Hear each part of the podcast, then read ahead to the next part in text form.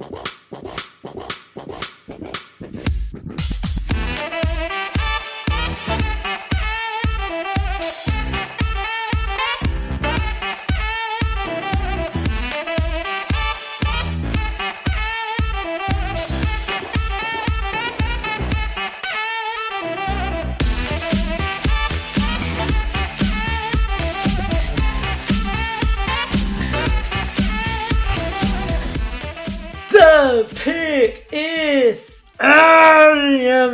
Sejam bem-vindos a mais um podcast do On The Clock. Eu sou o Felipe Vieira e eu estou muito empolgado para hoje temos novidades de Goladas.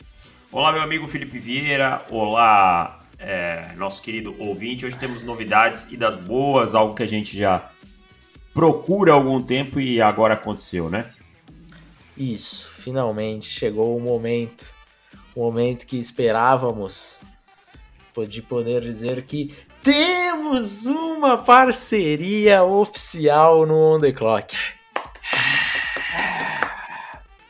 Chegou o momento, meu cara. Demorou, mas chegou. E uma parceria que a gente queria há muito tempo. A parceria com a 1xBet. Né? A gente já, já teve algumas alguns testes antes aí pelo, pelas redes sociais e tal, principalmente no Twitter e agora está oficializado. O On The Clock é o mais novo parceiro da 1xBet e vice-versa. Agora estamos finalmente num momento que podemos falar abertamente de apostas, né? Eram coisas que queríamos falar há muito tempo já, mas a gente não queria simplesmente trazer aqui e não ter um parceiro para poder falar esse tipo de coisa. Então a gente sempre meio que deixou de lado, Davis e eu, é, somos pessoas que gostam bastante, né, de, de apostar em NFL, em college, então não é um, um ambiente novo aí pra gente, ou a gente tá fazendo porque não, ah, estão falando só porque paga para eles e tal, também é o caso, né, mas é. não é só por isso, porque é um negócio que a gente, que tá no, no nosso dia a dia, então a gente queria já ter isso há bastante tempo e agora poderemos falar abertamente, traremos, tra, é, traremos algumas dicas de, de apostas aqui, né? Inclusive nesse podcast já teremos. E o mais importante de tudo, a gente tem, tem que. A gente vai deixar o link aqui para você se cadastrar no XBet. Olha, sendo bem honesto com vocês, temos diversas casas de apostas, inclusive aquela famosa que fala Deu Green, Deu Green. Deu Green, que é chata é, a propaganda, hein? É, é, chata, mas funciona, né? Não, não, eu digo assim, mas é porque repete muito, né? Tem muito. Demais, demais. Mas se vocês sabem qual que é, se você não conhece a 1xBet, eu peço para você comparar. Se você aposta nessa aí que fala que deu green, compara as odds das casas. Acho que é, essa é a primeira dica que a gente dá de forma geral, né? É, e aqui não só para um xbet, porque é, em algumas casas a gente tem, tem odds melhores. Há algumas semanas já que eu estou comparando a um xbet com a Del Green e a um xbet na grande maioria das vezes tem odds melhores. Exatamente.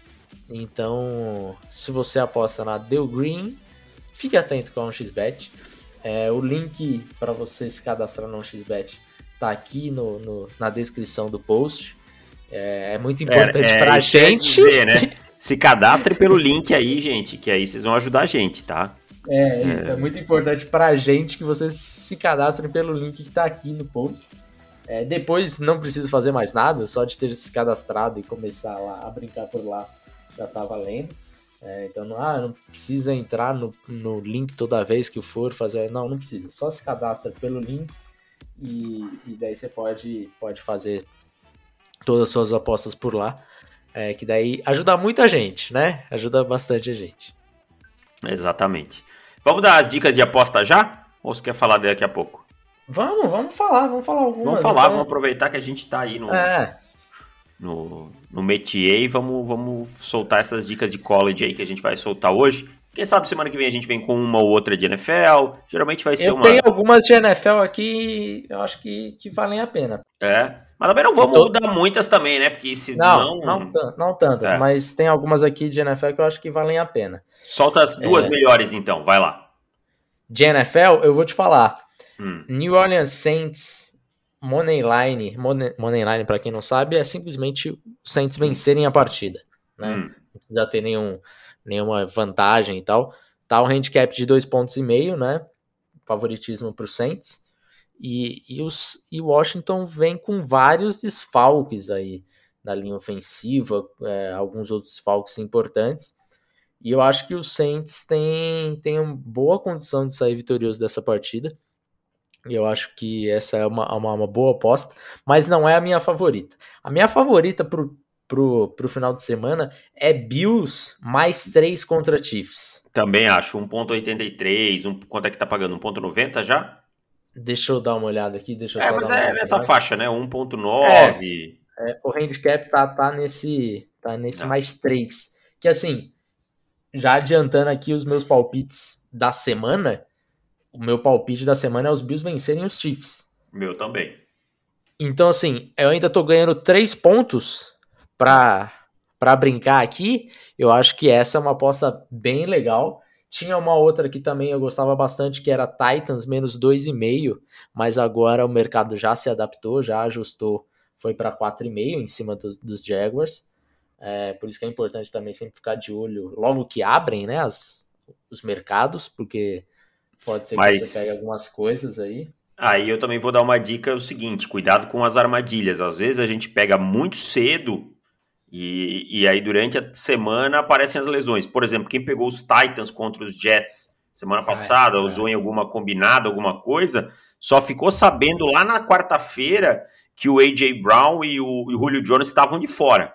Né? Estavam sem treinar. Então, assim, tenta dar uma equilibrada, tenta dar uma, uma peneirada assim, às vezes, ah, o cara saiu lesionado do, do, do, último jogo. Espera um pouquinho, se é um jogador vital, entendeu? Então tem que, tem que dar essa pesada aí. Vamos de college, então? Vamos de college, de college. Você tem alguma de college que você Não, tá... de college eu, eu, eu, eu, fui nas suas hoje. Eu não, não, não tá, mexi então, na minha, nas minhas ainda. Vou com você hoje. Na minha eu tenho, tenho quatro aqui para college. É, provavelmente devo pegar mais alguma coisa aí é, amanhã live, né? Também é importante, às vezes você, você pega, pega coisas interessantes aí ao vivo. Só que outra dica que eu dou é não se emociona. Se você não está acostumado com o mundo de apostas, não se emociona. É, ah, ó, esse daqui parece estar muito bom. E você tá vendo o jogo no, no linkão e o linkão tem 3 minutos de delay. E de repente, nossa, olha aqui, tá que o time vai fazer um touchdown, tá pagando quatro pontos, quatro não sei o que, e daí quando você vê, as próximas duas jogadas foram sex.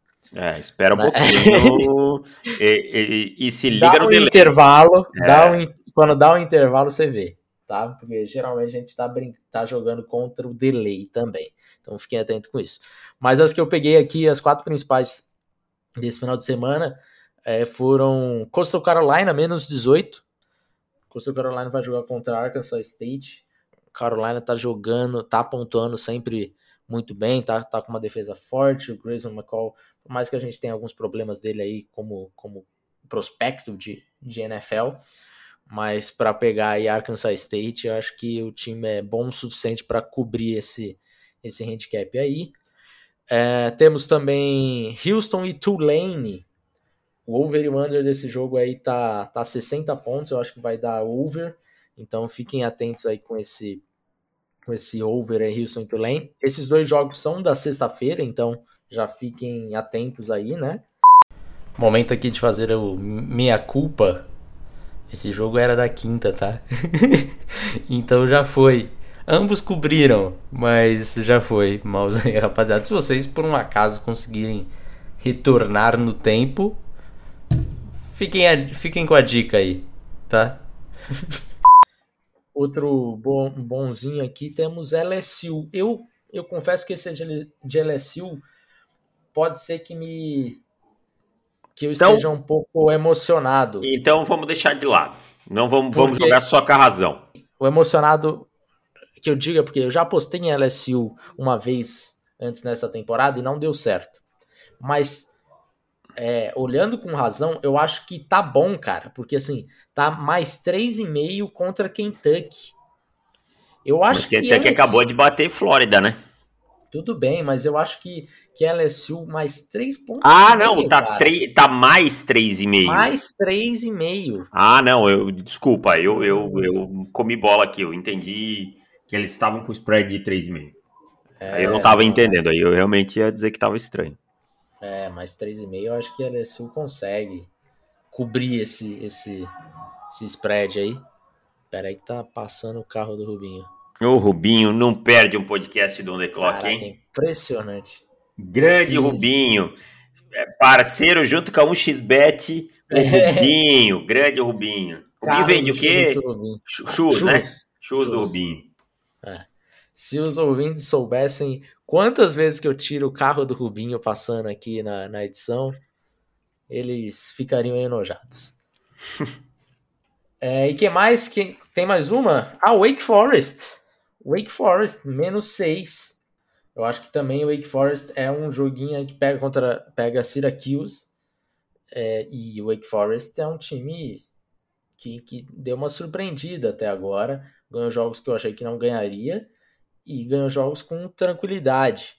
Então, o único jogo aí que, que deu um, um calor maior, maior foi contra Louisville. E, e, eu acho que Syracuse não é do tamanho de Louisville nessa, nessa uhum. temporada. É, é um time bem então, assim, menos, Syracuse, é... tá? Ganhou de, ganhou de, de Liberty, mas é bem fraquinho. Eu tenho uma aqui, cara, que eu acho que pode ser interessante. Alabama e Texas A&M over 51. Tá?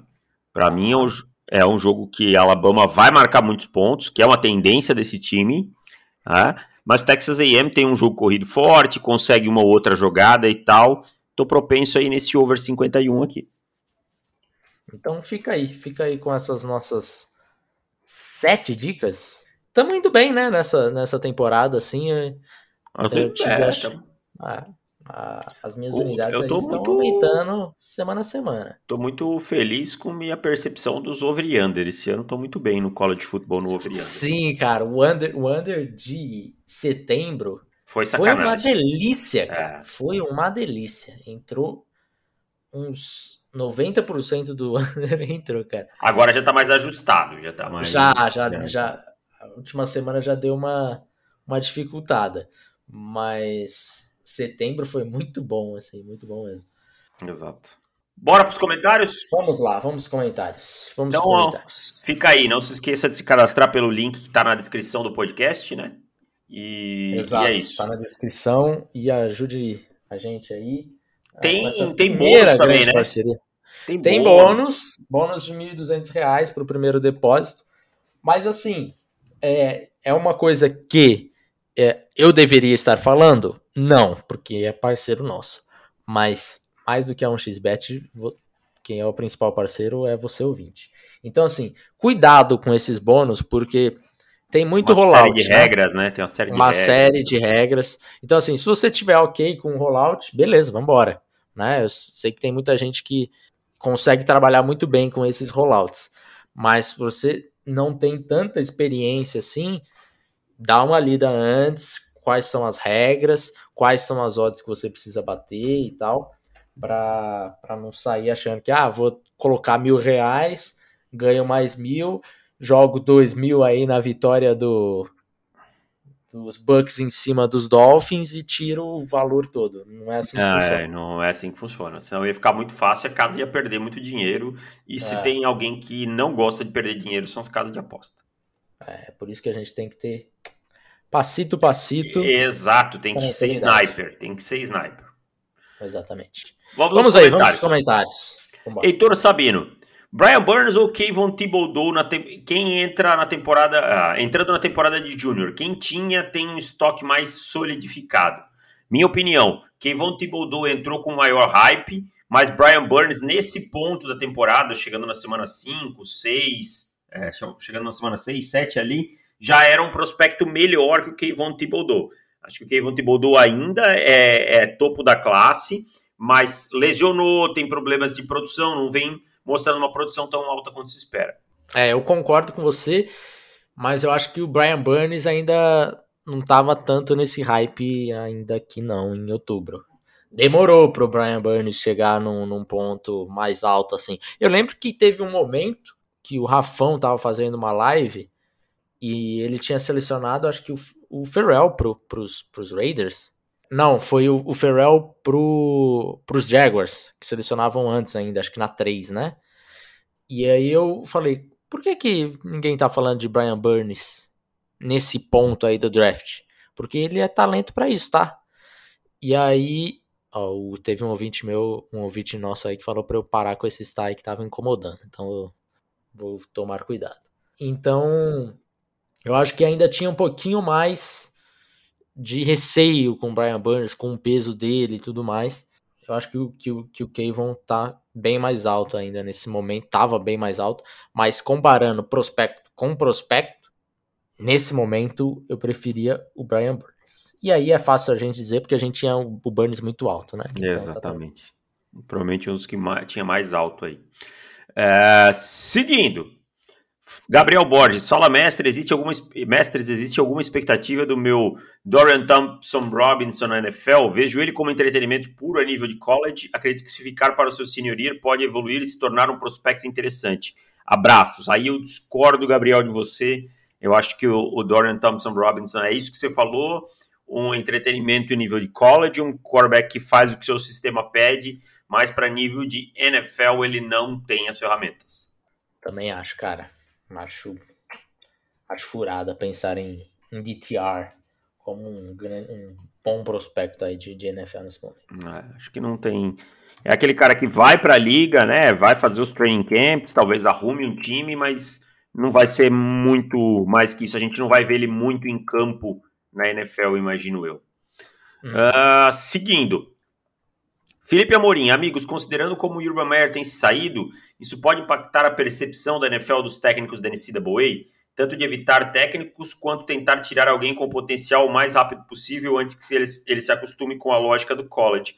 Cara, eu acho que não. Sendo bem honesto, eu acho que não. A gente tem o Matt Rule fazendo um grande trabalho, né? a gente tem o Cliff Kingsbury despontando agora. Talvez essa segunda parte de, de treinadores é, mais veteranos no college football, que, que consolidados com títulos é. e tal, talvez sim, mas não quanto a evitar. Eu acho que não, acho que pelo contrário, acho que a tendência é cada vez mais a gente ver alguns caras vindo do college football para NFL. Eu acho que talvez aí essa parte aí quando ele fala de veteranos, talvez Jimbo Fisher, esses caras não teriam mais o mesmo apreço pela a NFL não teria mais o mesmo apreço. É, eu concordo com você. Augusto Souza, fala meus queridos, segue a pergunta da semana. Comparando os QBs calouros, Mac Jones parece ser o que está melhor performando. Seria isso mais mérito da sua comissão técnica ou seria o reflexo do pedigree e do nível de competitividade de Alabama? Cara, eu não gosto desse papo de pedigree e nível de competitividade de Alabama e eu nem acho que assim existe uma diferença tão grande da performance do Mac Jones para os outros quarterbacks calouro. Por exemplo, na última rodada, para mim, o Zach Wilson foi o melhor. Né? O Zach Wilson Sim. foi o melhor e ele tem menos suporte ao redor e veio de uma universidade pequena. Eu acho que o Trevor Lawrence mostra evolução nesse momento. Eu acho que todos que jogaram mostram evolução. Tá? Eu não vejo uma diferença do Mac Jones para os demais. Tá? tá menos, turn menos turnovers, talvez. Uhum. Só que assim, é, a gente falou isso no podcast fechado. O, o esporte que pedem para o Mac Jones jogar é um esporte completamente diferente do esporte que pedem pro, pro Trevor, Trevor Lawrence jogar. É outra Exato. coisa, cara. É dois outra mundos, coisa. são dois mundos. São dois mundos totalmente diferentes. E a gente tá começando a ver, por exemplo, a, a última partida do Trevor Lawrence, para mim, foi melhor que qualquer partida do Mac Jones teve até agora. O Mac Jones está mais consistente? Sim. Mas o Mac Jones, ele tá, ele tá jogando o mais básico possível de todos os QBs novatos. Exatamente. Então tá muito mais fácil. Ah, acertou 16 passes seguidos, tá quebrou o recorde. Que o, que o Mac Jones, ah, é ruim por isso, não. Gente só tá tentando contextualizar as coisas, né? Exatamente. Ah, o Mike Jones acertou 16 passes, quebrou o recorde dos novatos em passes completados assim, de forma seguida e tal, tal, tal. Tá, mas vamos ver qual foi a distância desses passes lançados. Muito baixo. É, o passe mais longo do jogo não foi nem dele, né? Do, dos Patriots. Aí então, as pessoas assim, pegaram, acho que foi o Evan Lazar, alguma coisa, colocou um tweet. Ah, olha o A-Dot do deck do do Justin Herbert tal também não é muito maior que o do Mac Jones. Beleza, mas olha a quantidade de vezes que esses caras foram em profundidade, né? E olha a quantidade de vezes que esses caras é, completaram passos em profundidade. É que eles têm um volume maior. É óbvio que o EDOT deles vai cair um pouco, mas eles têm volume, sabe? Compara o número de passes de alguns caras que foram citados, você vai ver que o Mac Jones teve um volume muito menor. É. Então, é, eu, eu também tô, tô com o Davis nessa daí. Acho que a gente precisa ter um pouquinho mais de tranquilidade aí na, na análise de forma geral, não ficar só empolgado aí com porcentagem de passes completos e tudo mais. Exatamente. O, só só para não dizer que eu não, não expliquei, olha só, em, em passes em profundidade, né? O, o Justin Fields jogou quantas vezes até agora? jogou quatro, entrou, teve 70 dropbacks, né? ele já teve nove passes em profundidade, tá? Eu tô até procurando o Mac Jones aqui na lista. Onde é que ele tá? Meu Deus do céu, eu não acho o Mac Jones. Então, é, é, cara, ele tem menos que o, que o Justin Fields, que, que entrou agora. Aqui, ó. Ele, não, ele tem mais, tem 17. Mas ele jogou as quatro partidas como titular. Sabe? Quantos dropbacks? Comparar uma coisa com a outra. Uh, perdi ele na lista. Aqui. Ele tem 174. Ele foi 10% das vezes pra, pro, pra, em profundidade. Tá? Justin Fields foi 17. O, o, o Lamar Jackson, por exemplo, foi 19. E por aí vai. Sabe? Então, assim, é, não é só o EIDOT. O EIDOT é só um ponto que a gente está falando. Mas tem, tem que analisar o contexto todo. Bom, vamos lá, vamos seguir aqui. É, Augusto, tá. E aí ele perguntava: caso a resposta seja esperar somente esperar performance acima da média de Justin Fields? Cara, eu acho que a gente pode esperar performances acima da média do Justin Fields, não por ter vindo de Ohio State ou de qualquer outra universidade, e sim porque ele era um baita prospecto. Se a gente fosse esperar performances por, por de onde vieram os jogadores, a gente teria que esperar performances enormes do Dwayne Haskins ano passado, há dois anos atrás, desculpa do JT Barrett, por aí vai. Então, assim, eu, eu detesto, e, e, eu entendo a sua pergunta, Augusto, mas eu detesto qualquer coisa que seja relacionado a esse Scout the Helmet, sabe? Eu, eu não gosto disso, eu acho que, é, que não, não impacta no jogador. Uhum.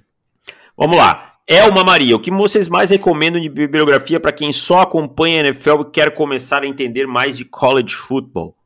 Uh, tem que começar é a seguir os sites, né, Felipe? Acho que é por aí, né? É, cara, sim. Não, não vamos indicar aqui livro para acompanhar esse tipo de coisa, porque já fica datado. Melhor coisa que tem. Entra lá no College Football Brasil, no, no site do College Exato, em português. Fazem um bom trabalho. Ah, entra no The Clock, ah, entra. Começa a seguir os caras no Twitter, se tiver Twitter. vai lá no Pro Football, tem toda semana também. Então, tem, tem bastante conteúdo por aí, tem bastante coisa legal sendo feita aqui no Brasil hoje em dia. Antigamente era mais difícil, hoje tem, tem tanta coisa boa, cara. Então, vai por essas mídias independentes que, que você vai achar realmente muito conteúdo aí para ajudar a acompanhar com, com mais clareza as rodadas. Uh, Igor, Fala, meus consagrados, me tire minha dúvida. Atualmente, quais são as melhores classes para o próximo draft? Torço para os Cowboys e já quero ficar alguns jogadores de olho, é, de olho em alguns jogadores que venham a cair até depois da 20. Abraços para vocês. Pô, uma classe que me encanta bastante é a classe de safeties, cara. Eu gosto bastante dessa classe de safeties. Acho muito boa. A classe de offensive tackles também é boa, né? Quem mais? É, mas depois da 20 é, é até difícil da gente imaginar quem que vai estar tá lá depois da 20. Mas vamos colocar que temos uma boa classe de wide receivers. É, talvez o torcedor dos Cowboys não está tão interessado em wide receiver nesse momento. É uma belíssima classe de safeties, como você falou, que eu acho que daí o torcedor dos Cowboys deve estar mais empolgado. Que ele precisa, né? É um, Precisa. é um buraco do time há bastante tempo. É. Ah, é uma boa classe de linebacker. Acho que também o torcedor dos Cowboys não precisa se empolgar tanto. Acho que é por aí, né? De Ed, de Ed você gosta dessa classe de Ed, de forma geral? Cara, eu gosto do, do Drake Jackson, gosto do Aiden Hutchinson, gosto do Thibodeau, então... Eu acho que tem, tem bastante. O, o, o Karlaftis, por exemplo. De É. Purdue, você gosta? É, sou, sou. Tá. Não tô assim mega empolgado, já vi alguma a gente Mas, botando... mas ele é um cara pra ficar de olho para depois da 20, por exemplo. Sim, sim, sim. Já Né? vi gente botando algumas jogadas dele interessantes, mas já vi alguns jogos, jogos dele que ele não saiu do lugar. Nick Bonito é um cara que eu não me empolgo tanto, apesar de ter uma produção até razoável. Então, cara, não sei. Eu acho que é, que é uma sólida classe aí. Eu acho que as, as principais devem ser linebacker, safety, tackle também tá. Tá legal, uma né?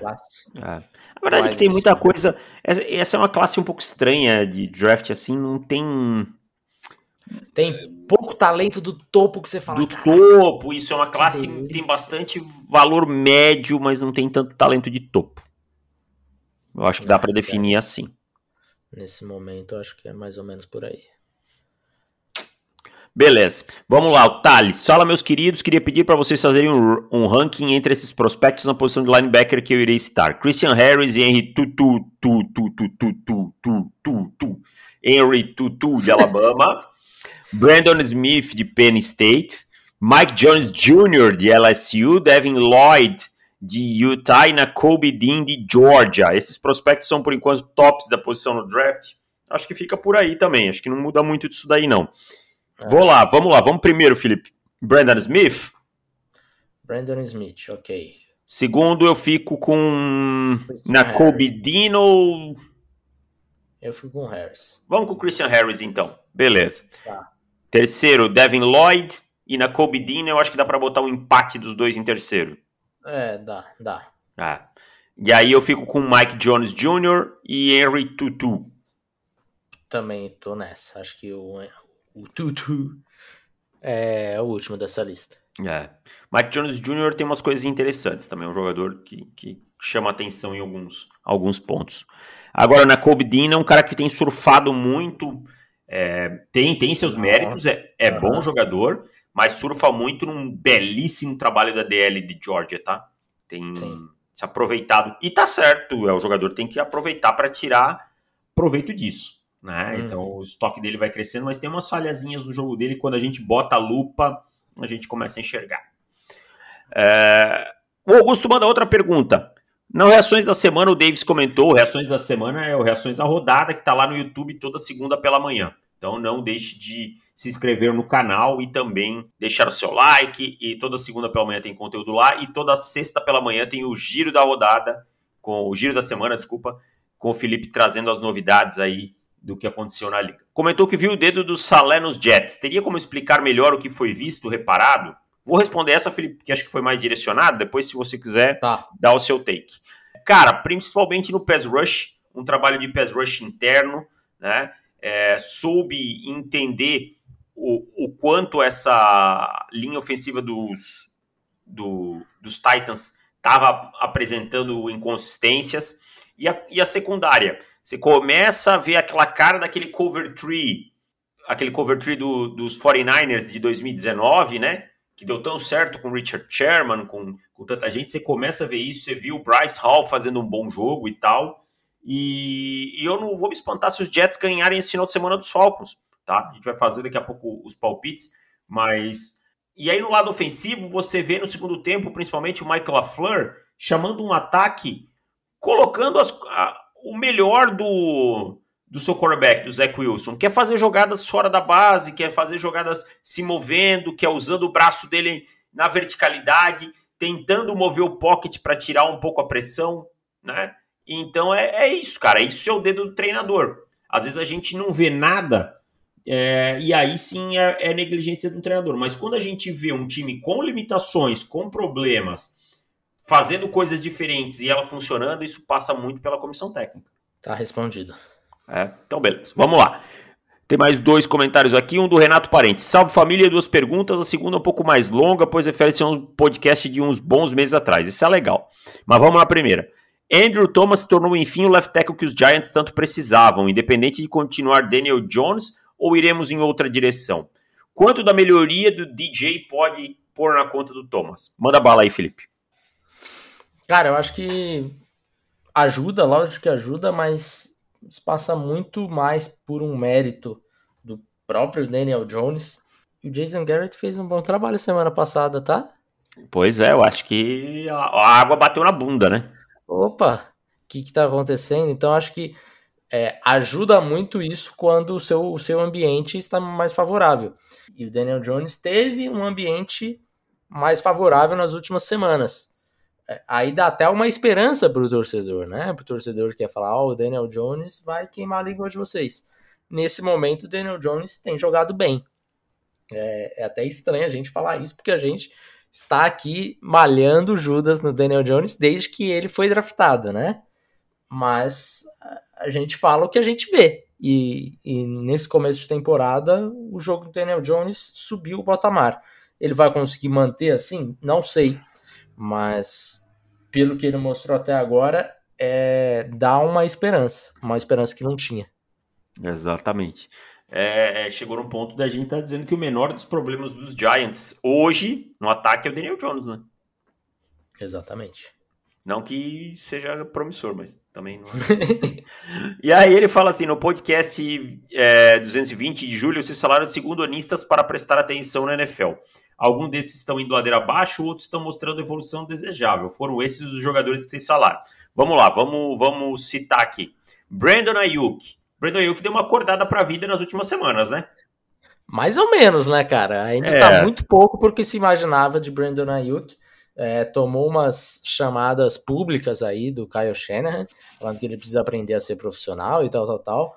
Então, Isso é feio, hein? É feio quando esse... um homem dessa idade tem que, tem que tomar uma chamada em público do seu é. treinador, hein, cara? É. Então eu não. Eu acho que, que precisa mostrar ainda uma evolução. Não, tá Na pouco, verdade, tá pouco, concordo. O que ele mostrou agora é abaixo do que ele mostrou de novembro para frente na temporada passada. Então precisa subir o patamar dele. Tá Mas eu vou te fazer um, vou te falar uma coisa. Eu não estou defendendo o Brandon Ayuk, eu concordo com tudo que você falou. Tá, tem que mostrar uhum. muito mais. Mas esse ataque dos 49ers é meio ruim para wide receiver também, né, cara? Não sei, não, não sai. É, ruim, é ruim, mas como que o Debo Samuel tá não, tá não. comendo a bola? Isso, mas o Debo é usado de uma outra maneira. Eu não tô, não ah, tô comparando com o Ayuk, não tô dizendo que o Ayuk tá mal por isso. O Ayuk tá mal por vagabundagem e o, e o Kyle Shanahan deixou claro, sabe? Uhum. Mas o, o Debo é envolvido no plano de jogo, assim, um, se tornando até ponto focal em alguns momentos, né? Sim, sim, sim. E, e, e, aí a gente olha o número de jardas, aí, muitas são big plays, né, cara? Que é o meu ponto, porque assim, o Debo Samuel, ele já mostrou que ele pode ser o ponto focal do ataque, e o Kyle Shanahan agora tá fazendo com que ele seja, porque ele sim, mostrou que pode ser. Sim. Então, é, ah, nós vamos fazer uma jogada aqui para o Debo Samuel. Ah. Não, e concordo. o Debo Samuel tá, tá, entregando. O Ayuk, ele tem que agora bater no peito e falar. Eu sou um first rounder. Ele tem e... que fazer mais do que isso. Não, não dá para para construir um ataque em torno do, do Debo Samuel e eu ficar aqui reclamando, ah, porque só passa a bola do Debo Samuel. É, amigão, tem que ficar livre, tem que aparecer. Passa por né? merecer os seus targets, sabe? Exatamente. Outro nome, Jalen Rigor. Acho que oscilando como todo o Philadelphia, né? Teve dois jogos aí que, que apareceu um pouco mais, pouco para um, uma primeira rodada, é. né? É. mas, mas oscilando bastante e tal, ainda não, não entregou. Ele faz algumas coisas que chamam a atenção e some o resto.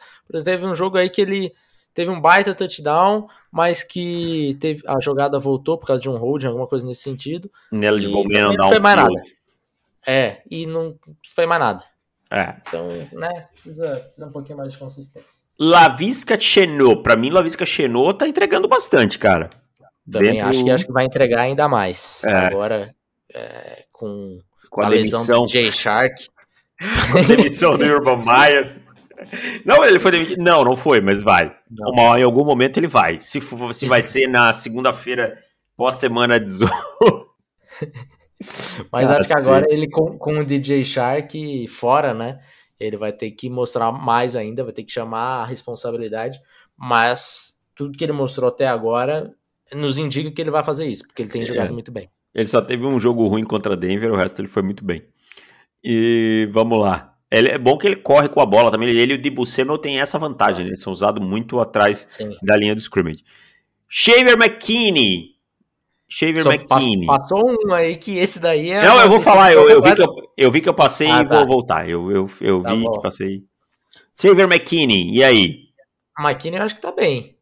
É, eu, eu, vou te confessar que eu não prestei muita atenção no Shaver McKinney ainda, tá? Eu preciso ficar mais atento a ele. Mas ah, o que eu vi, que tá os flashes que eu vi, eu gostei. Sabe? É, não... É, tem o... eu esteja enganado aqui por, por não estar tá tão, tão prestando atenção e teve só alguns momentos maiores dele, mas eu acho que, pelo que eu vi até agora, ele tá bem. Tá bem. Vamos, Adam Troutman, e aí? Ah, esse daí é uma grande decepção para mim, tá? Porque assim, eu esperava que o Adam Troutman fosse quase como o principal, principal recebedor desse time com o Michael Thomas fora. Que é horrível o corpo de recebedores, né? É horroroso. Fraco demais, fraco demais esse grupo de recebedores do, do Saints. É, é, dá dó do, do James Winston, olha a fase. E, e, ele não, assim, eu não tenho ouvido falar de Adam Troutman. Tem 21 jardas, cara ele passa vazio. Ah, então, 21 jardas, eu diria que a maioria dos jogos ele passou zerado. Dois jogos. É, então, cara, que isso, cara. Você... Hoje, hoje Adam Troutman só é um Taysom Hill que não corre com a bola e nem passa. Que beleza, hein? É, é isso. É. Agora eu vou deixar um prospecto que é você gosta, que é do seu time, Derek Brown. Derek Brown tem jogado bem. Tem jogado bem, né? é, né? Tem, tem sido um dos principais defensores aí do time, cara, tá, tá bem. O Derek Brown é muito grande, cara. Ele é, eu vejo ele no campo, ele é muito grande. Mas ele não tá tão bem no pass rush, assim, né? Não vi ele gerando tanta pressão e tal. Não sei se, eu, se é impressão minha e tal. Acho que ele, acho... assim, ele é um cara que, que vai empurrando o pocket, vai fechando o pocket, mas não vi ele gerar tanta pressão ainda. Eu vou te falar, do que a gente fez a análise do Derek Brown no draft, eu acho que a gente matou a pau até agora, assim, porque ele é aquele jogador. É lógico que ele evoluiu um pouco aqui e ali, mas ele ainda não, não entregou tudo que, que se esperava para um, um jogador set geral. Uhum. Acho que deve um pouco, mas é um, jogador, é um baita jogador, é um jogador digno de, de top 20, por exemplo, de um draft, coisa do tipo, é, de primeira rodada mas precisava um pouquinho mais por onde foi selecionado. Talvez lá onde a gente tinha ele no, na board era a posição mais certa dele ter saído. É, exatamente.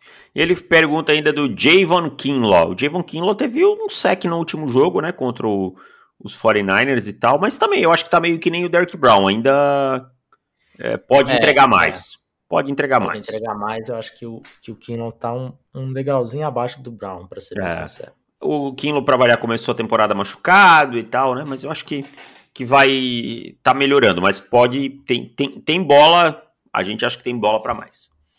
Vamos pro último comentário do nosso amigo Caio Vanucci. É, não deixei nem... Ah, deixei um nome aqui, DeAndre Swift. DeAndre Swift. Esse daí tá, tá muito bem, né? Tá muito é. bem. Volume vai também, continuar né? sendo muito volume.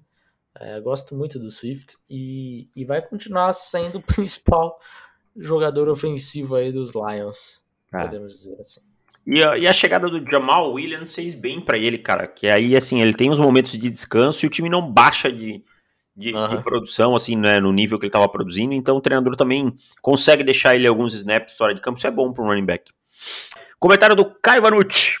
Fala, mestres, o que vocês acham do DeMarvin Leo e do Iken Ekwonu? O primeiro tem as ferramentas de pass rush para ser uma escolha alta no draft e aí? Sim, tranquilamente. tranquilamente Tranquilo, né? É um dos, melhores, é um dos melhores jogadores desse draft aí. Top 10, talvez, né? Facilidade. Top 10, tranquilo. É. Eu diria que ele é. Tá, tá mais próximo do top 5 do que do top 10, é. do final do 10. Pode ser. E sobre o Iken Ekonu ele fala, e sobre o segundo eu tenho visto um hype nessa semana, mas quando eu fui ver vídeos, metade das jogadas ele é derrubado e na outra ele derruba. Na outra metade ele derruba. Me pareceu inconsistente. Então eu já deixei para dar aqui o recado tanto do Renato quanto do Caio, que os dois mandam os mesmos recados. Forte abraço e fora Jason Garrett. Tá. Jason Garrett mandou bem na semana, cara. É, mas acho que a rapaziada tá. É, uma semana não apaga a dor e o sofrimento. Né? É, entendo, entendo. Eu concordo com ele, cara. O, o Iken Equeno, Equono é um cara que, que eu acho que falta entregar mais no, no pass blocking. Acho que isso é o principal ponto e ainda acho ele inconsistente. Eu sei que tem muita gente muito, muito hypada com, com, com ele. Eu não sou uma dessas pessoas porque eu acho que falta consistência. É lógico que é um jogador que tem um potencial muito grande, você, na maioria das vezes, está draftando pelo potencial, então ele vai ser uma escolha alta do draft, mas é, essa falta de consistência me incomoda bastante. E esse negócio de draftar por potencial, a gente é meio cético, né? Às vezes pode dar certo, como deu até agora com o Odafio e da vida, que, que vem surpreendendo, mas a gente é meio é, cético com caras que não mostraram muita, muita técnica e tal, então é, eu, eu concordo com você nessa aí, não, não sou muito fã do Equenu. Finalizamos os comentários, Felipe. Boa, então vamos lá. Temos algumas pequenas pautas aí para falarmos do, do que aconteceu na semana.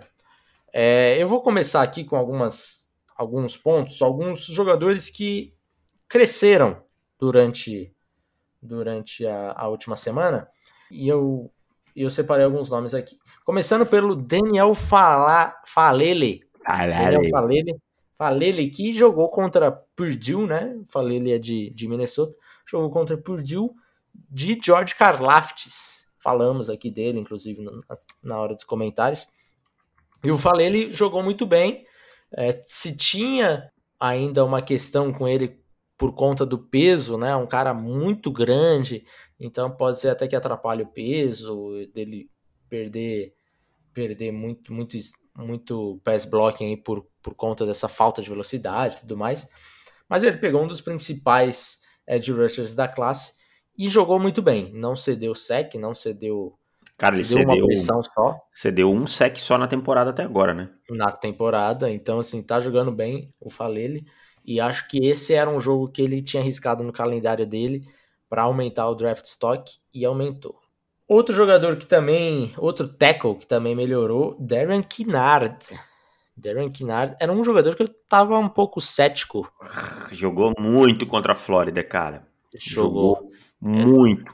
Sabe quando você. Eu torço pra Flórida, pra quem não sabe ainda, né? Sabe quando você tá com raiva de um cara, assim, que você começa a ficar com raiva porque o cara tá deitando no seu time? Foi uhum. o Kinnard contra, contra a Flórida, cara jogou demais no PES Pro, jogou demais bloqueando. É. É... E esse que era o ponto dele, né? É, se falava muito no run blocking dele ser muito bom, e de fato era, é, mas tinha muita coisa a evoluir no pass blocking. E, e, ele tem mostrado essa evolução na temporada. O cara então, cedeu duas pressões até agora, cara. É, não se deu sec ainda. Então é um cara que, que tá crescendo semana a semana eram coisas que, que eu tinha muita preocupação com o Kinard e acho que ele tá, tá apagando essas preocupações. E o Kinard é um cara de 345 libras, né? Vale, é um vale monstro, né? É um monstro. Ele entra num, numa situação muito parecida com o Falele, né? É. Que eram jogadores muito dominantes no jogo terrestre, mas que precisavam evoluir nesses outros, nesse outro aspecto do, do jogo. E os dois têm conseguido fazer isso. Então, é, é uma baita notícia aí para quem precisa de tackle, porque a classe está ficando melhor. Aparentemente está crescendo a classe junto aí durante a temporada. Eram dois jogadores que já estavam é, altos ali, mas eles tinham esses pontos que, que precisavam ser resolvidos e estão resolvendo. Agora eu quero te falar uma coisa, cara. Você assistiu o álbum em LSU, né? Assisti sim. Você assistiu A Mágica de Bo Nix? Ah, que coisa doida, velho. Aliás, o, o Bo Nix é muito maluco, velho. Ele é muito doido. Eu, para mim, Bonix, assim, não existe falar, não existe falar em Bonix como prospecto para NFL. Para mim é uma conversa. Isso que eu ia te perguntar. Você acha que um cara que coloca no highlights essa jogada que ele teve contra a LSU, que para mim é a jogada da temporada do College. Pô, totalmente até agora, sensacional.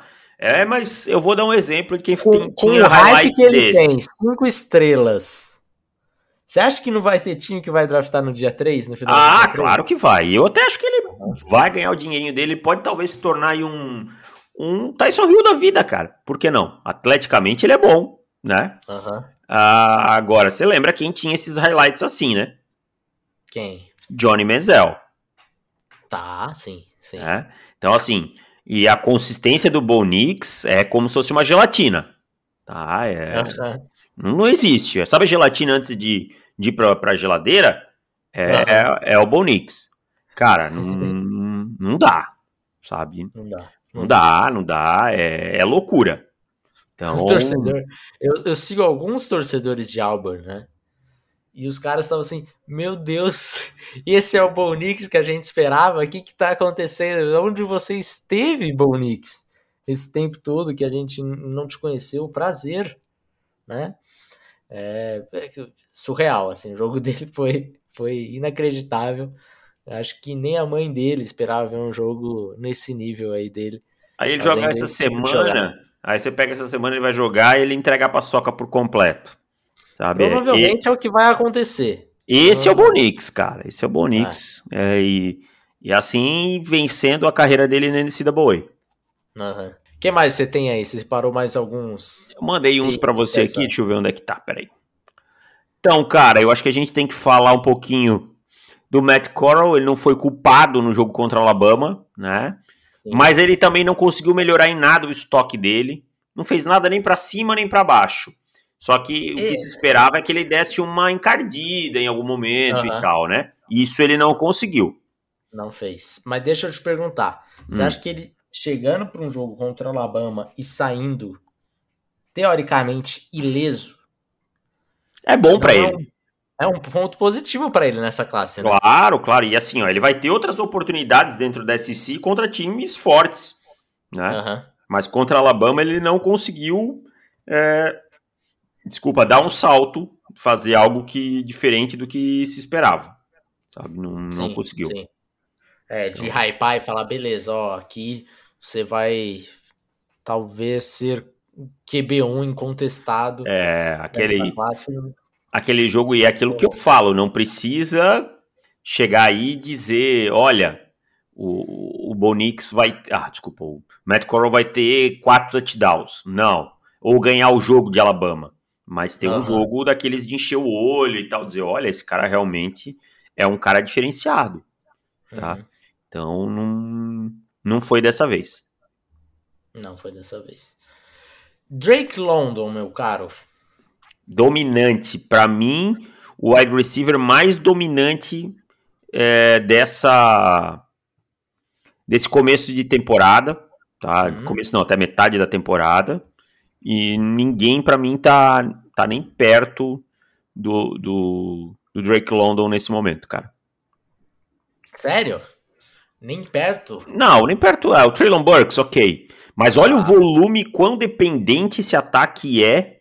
Eu, eu, eu acho que assim, se o Kevin Loves ganhar um bom contrato na NFL, de segunda, terceira rodada, ele tem que dar uma parte pro, pro Drake London. Sabe? Exatamente. O cara tem um volume de targets enorme, cara. O cara é um cara de 6'5 produzindo depois da recepção.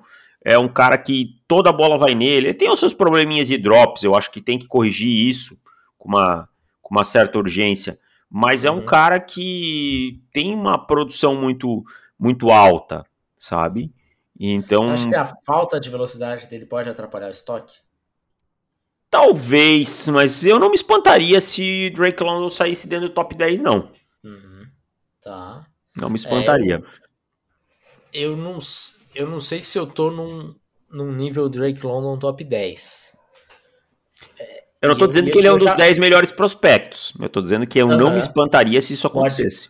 pode ser que tenha algum Giants da vida com Dave Gettleman que, se fosse para escolher um wide receiver, eu acho que o Drake London talvez seja o que faça mais sentido para Dave Gettleman, por exemplo. Sim, sim. Né?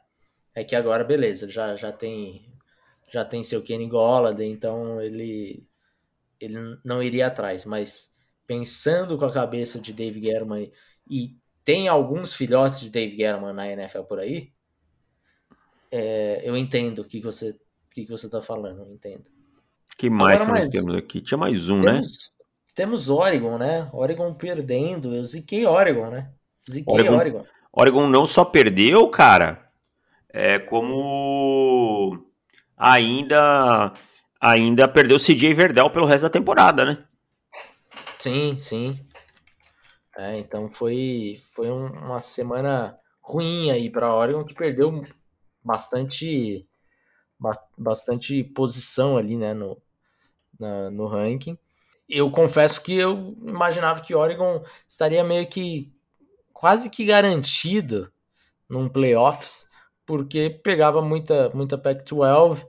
É, o Stanford, por exemplo, que foi para quem eles perderam, é, era um time que acho que na primeira semana eu falei: nossa, o time de Stanford é horroroso, horroroso.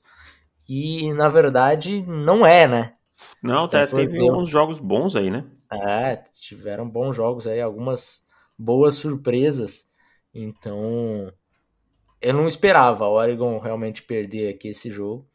E, e a partir de agora, dá uma enrolada até na, dentro da, da Pac-12. E eu vou te falar, esse esse playoffs aqui agora tá mais aberto do que nunca, porque eu não faço a mínima ideia. É, a gente sabe que vai ter Alabama e Georgia, né? Esses dois exato, vão tá lá. Exato, é, exato. Agora, quem é o terceiro, quem é o quarto? Ó, o Oklahoma tem esse final de semana, o Texas pode ser a primeira derrota, não porque Texas é um grande time, mas porque o Oklahoma tem oscilado e é um, um, um clássico, né? A gente sabe que uhum que isso acontece. Aí a gente tem Penn State e Iowa, terceiro contra quarto do ranking se enfrentando. Exato, Exato. então vão se matar. É, um vai matar o outro, tá? É. E, e, é bom que um mate o outro porque é um terceiro e quarto meio mentiroso, especialmente esse quarto de Penn State. Aí Cincinnati pode se aproveitar disso, né? Sim. Só que hoje o Ohio... nesse momento, é, segundo as matemáticas e tal, é o time que tá com mais chance de, de ir pros playoffs, tirando Georgia e, e Alabama. Alabama. É. Quem que eles têm? Ó, eles têm. É porque eles ganharam de Notre Dame. Entendeu? Eles têm é. Temple, eles têm UCF, eles têm um calendário mais tranquilo. Né? Uhum. E aí a gente não pode esquecer que o Ohio State está em sétimo aqui ainda. Penn State perde esse jogo, o Ohio State passa a ser o time mais bem ranqueado da Big Ten, né? E ainda é, tem Iowa, a própria. Né? Ah, não, Iowa, desculpa. Mas pode jogar uma final, né? Contra a Iowa, uma final de, de conferência. E ainda tem Michigan. E olha só o calendário de, de Ohio State. Ele é propício para recuperação no ranking, tá?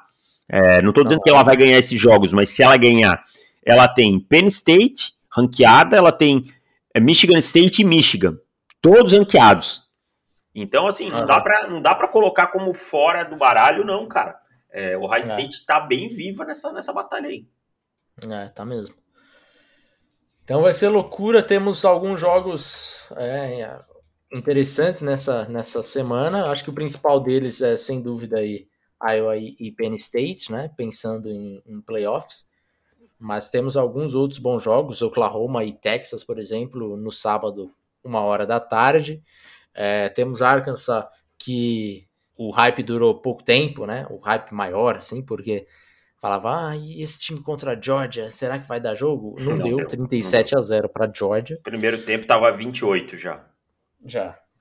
É, enfim, Arkansas e Ole Miss jogam uma hora da tarde também. Temos o jogo de Penn State e Iowa às 5 horas da tarde.